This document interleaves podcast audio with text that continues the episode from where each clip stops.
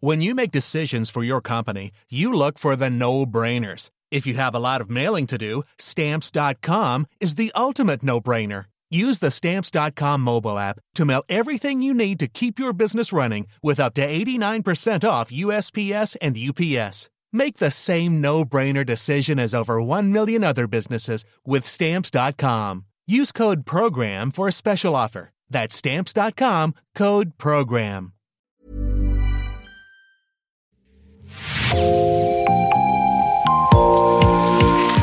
Bonjour et bienvenue dans Podcasting, l'actu dans la poche, le podcast quotidien d'actualité du Grand Sud-Ouest. Chaque jour, suivez-nous à la découverte de l'information régionale avec les journalistes et chroniqueurs du territoire. Je m'appelle Jean Berthelot de Lagleté et l'épisode du jour vous est présenté par Marion Ruyot de l'équipe Podcasting. Aujourd'hui, Podcasting a choisi un article du média partenaire Médiacité la révolte des bouches-trous de l'éducation nationale, c'est le titre de votre article. Bonjour Sophie Plumevert. Bonjour. Sophie, vous êtes journaliste pigiste pour Médiacité Toulouse et dans cet épisode, on va parler des professeurs remplaçants, embauchés notamment par l'Académie de Toulouse pour pallier le manque de professeurs titulaires.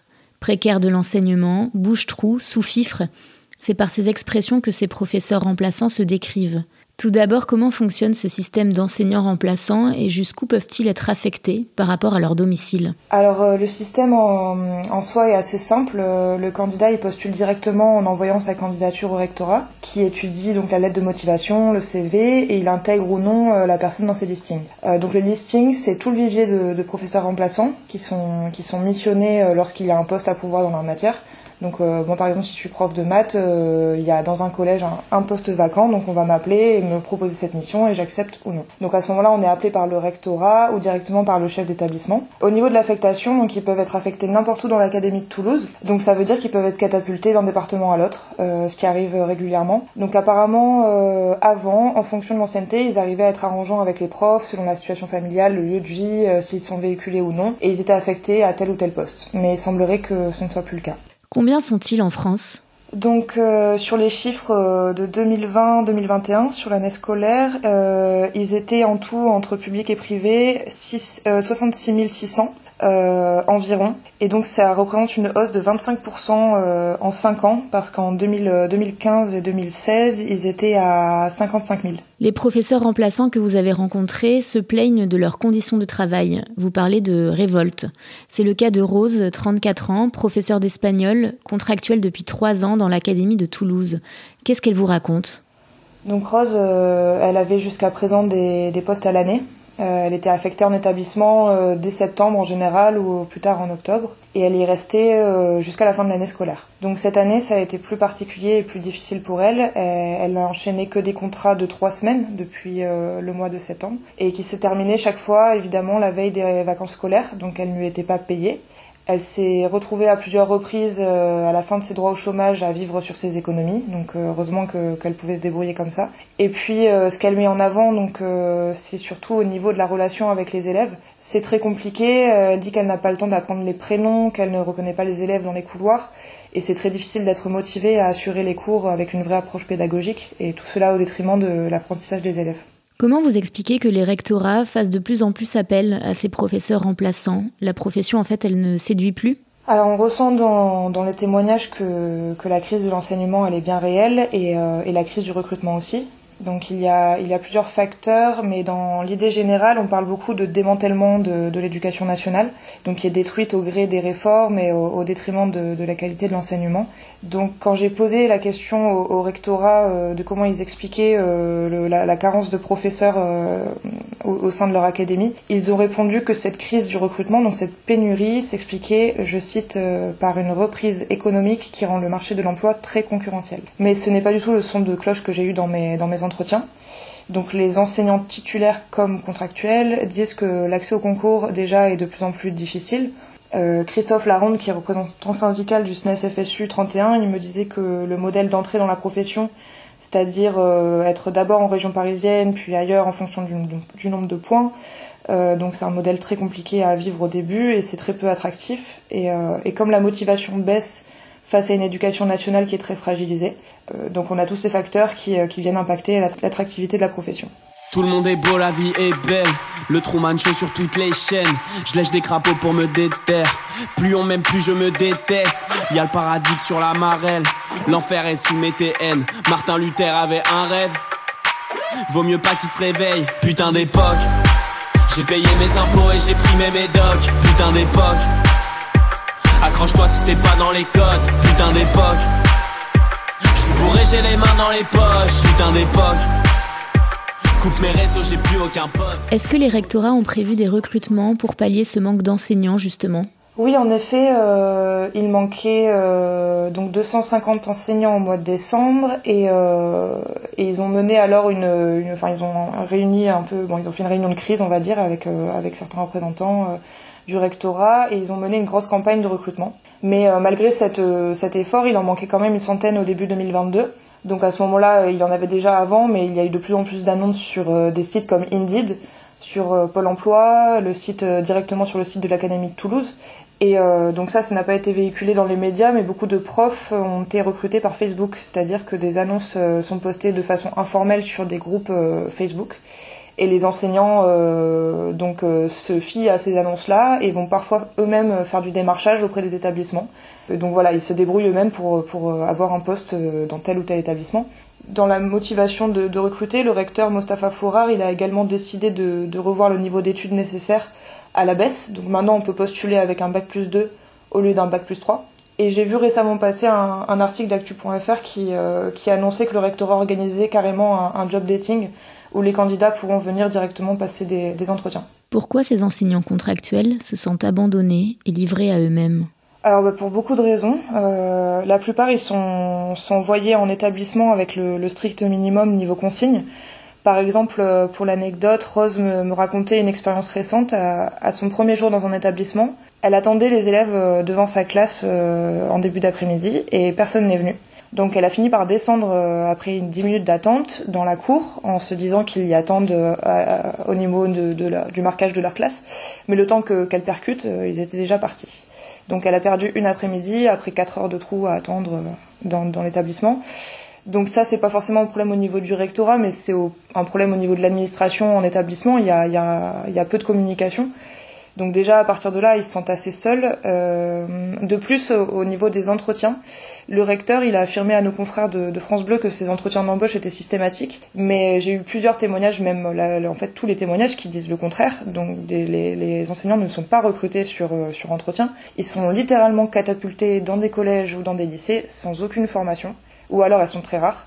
Et, euh, et ce que me disait Monsieur Laronde, qui est prof de, technologie, quand il a fait son premier cours il y a quelques années, il s'est euh, il carrément basé sur ses souvenirs à lui de collégien, de, comment le prof faisait mettre en rang, euh, etc., pour pouvoir faire lui-même son, son, travail avec sa propre idée.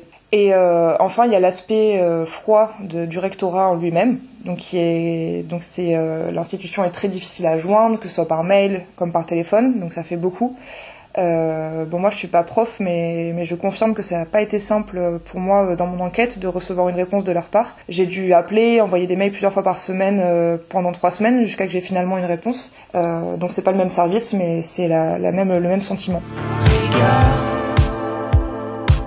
Je sens la chaleur l'attente éphémère du vent. Les sentiments dépassés, les nuits sauvages. Et là, et là, comme un retour de tempête, le temps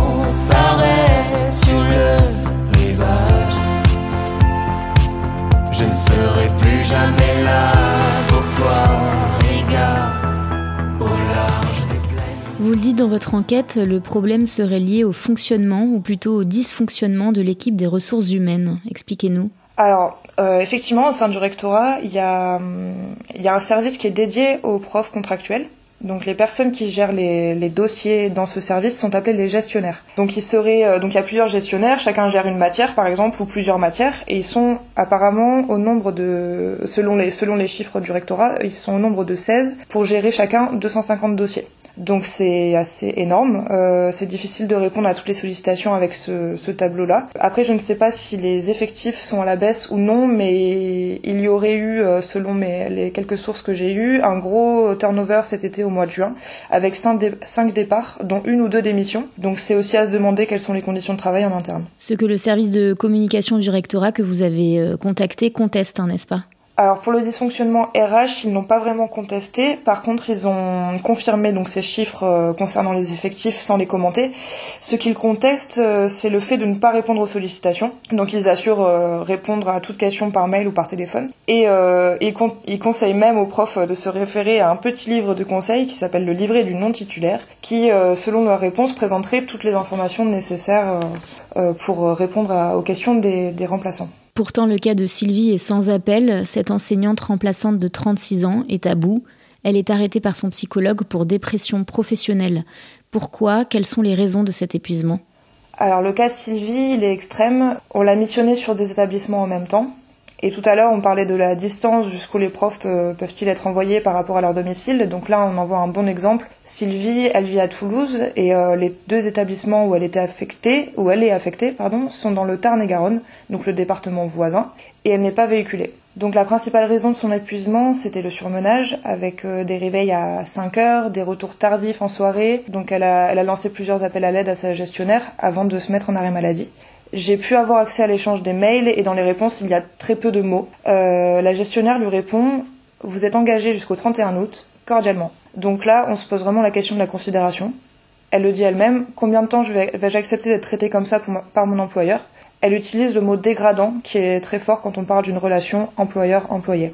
Et côté rémunération, ce n'est pas mieux. Vous dites que les salaires des profs remplaçants sont fixés à l'échelon le plus bas. Que vous raconte Arnaud? Alors oui, déjà il y a un indice national que chaque rectorat applique euh, avec sa propre grille sa- salariale. Donc l'Académie de Toulouse a choisi, donc c'est son choix, d'appliquer le, le salaire le plus bas en fonction de l'indice. Arnaud, il est entré euh, sa première année à 1440 euros net par mois, ce qui monte à, à 1508 avec la prime Grenelle. Donc c'est voilà, les salaires sont plus bas, mais il y a une autre pratique euh, que le rectorat toulousain euh, a l'air d'appliquer régulièrement. Donc il aurait tendance à ne pas payer les congés d'été. Donc en fait, il y a une circulaire qui euh, qui explique, qui date de 2017, donc qui s'appuie sur les textes de loi, qui explique que si les contrats ils ont couvert toute l'année scolaire, même s'il y en a plusieurs, le dernier contrat doit terminer au 31 août, de manière à ce que le prof soit payé pour les deux mois d'été. À Arnaud et à d'autres, et à beaucoup d'autres que j'ai pas forcément cités, il est arrivé que le contrat s'arrête au 7 juillet, donc le jour de la fin des cours, et ces personnes se retrouvent sans revenus, ou presque, avec un morceau de chômage euh, pendant deux mois.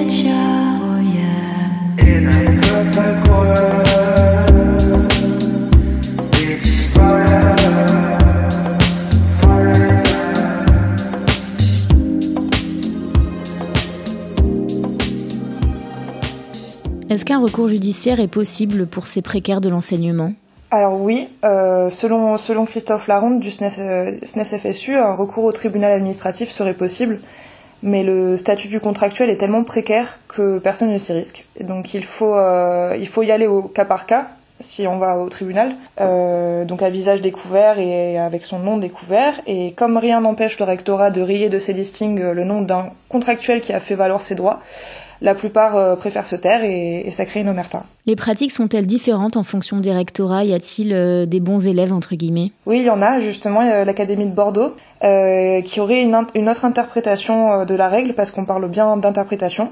Elle applique bien la circulaire en question au profit donc de- des enseignants. Donc j'ai eu par téléphone Romain Delis qui est secrétaire départemental CGT Éducation du Lot-et-Garonne et il m'a expliqué que le rectorat a plus ou moins compris qu'en appliquant des contrats de 12 mois, il ne perdrait pas ses contractuels pour l'année suivante. Alors qu'à Toulouse, euh, cette mauvaise pratique est un argument pour certains, euh, certains enseignants pour quitter définitivement l'éducation nationale. Merci beaucoup, Sophie Plumevert, d'avoir été avec nous. Avec plaisir. Votre article La révolte des bouches-trous de l'éducation nationale est à retrouver sur le site de Médiacité. Merci Marion Ruot, c'est la fin de cet épisode de Podcasting. Production Anne-Charlotte Delange, Juliette Chénion, Clara Echari, Myrène Garaïco-Echea, Mathilde Leleuil et Marion Ruot, iconographie Magali Marico, programmation musicale Gabriel Taïeb et réalisation Olivier Duval. Si vous aimez Podcasting, le podcast quotidien d'actualité du Grand Sud-Ouest, n'hésitez pas à vous abonner, à liker et à partager nos publications. Retrouvez-nous chaque jour à 16h30 sur notre site et sur nos réseaux sociaux, ainsi que sur ceux des médias indépendants de la région qui sont nos partenaires. Retrouvez-nous aussi sur toutes les plateformes d'écoute, dont Spotify, Deezer, Apple Podcast ou Google Podcast. Podcasting, c'est l'actu dans la poche.